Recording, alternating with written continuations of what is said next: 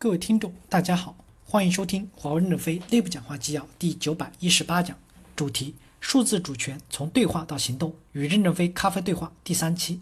本文刊发于二零一九年十一月六日，接上文。记者提问：我之前跟很多在中国开展业务的外国公司聊过，二零一七年六月，中国政府颁布了网络安全法，要求在中国运作的外国公司把中国公民的数据都存储在中国本地，这是不是向世界发出了一个错误的信号？表明政府并没有将数字主权归还给个人和公司。任正非回答说：“我们不是互联网公司，没有关心过互联网公司的规定和法律。不同的国家可能有不同的理解，现在对这个事情不置评。”刘斐回答说：“通信网专注于网络基础设施的，数据是上层的，数据怎么流，从哪里来，流到哪里去，我们是不知道的。”马凯硕回答说：“针对网络世界的规则制定还处于初始阶段，没有人知道该怎样管理网络世界。”理想的结果是让全球达成某种多边共识，比如国际公约，这就意味着需要与全球一百九十三个国家进行协商。如果这一百九十三个国家全部同意这则公约，就必须一起遵从。我们知道，美国现在是互联网领域的全球领导者，但是恰恰就是美国不太情愿地接受这种多边协议，因为这会约束自己的一些机构，比如 Facebook 就在英国卖政治广告。如果大家去听听 TED Talk 上的。开指的演讲的这期节目就会发现，这类政治广告甚至间接的导致了英国脱欧。现在美国是否认同应该制止这种行为的发生？需要有全球规则去管制呢？这就是大家要采取的关键措施。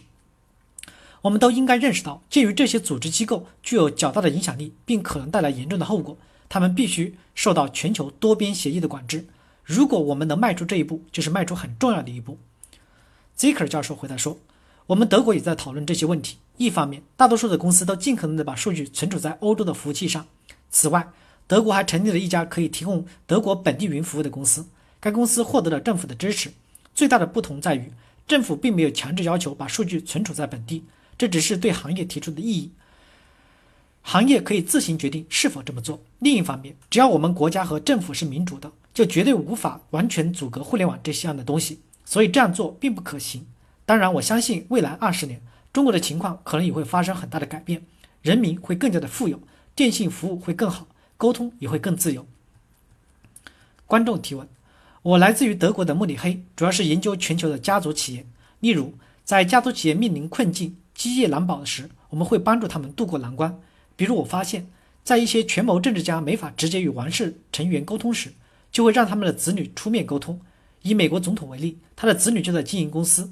任总，您也有子女在经营公司，或许跟他们会有共同的语言。任总，您一手创建了这么雄厚的基业，您对在座的年轻人是什么样的建议？作为新的一代，他们应该如何定位自己？应该读些什么？学些什么？建立什么样的世界观？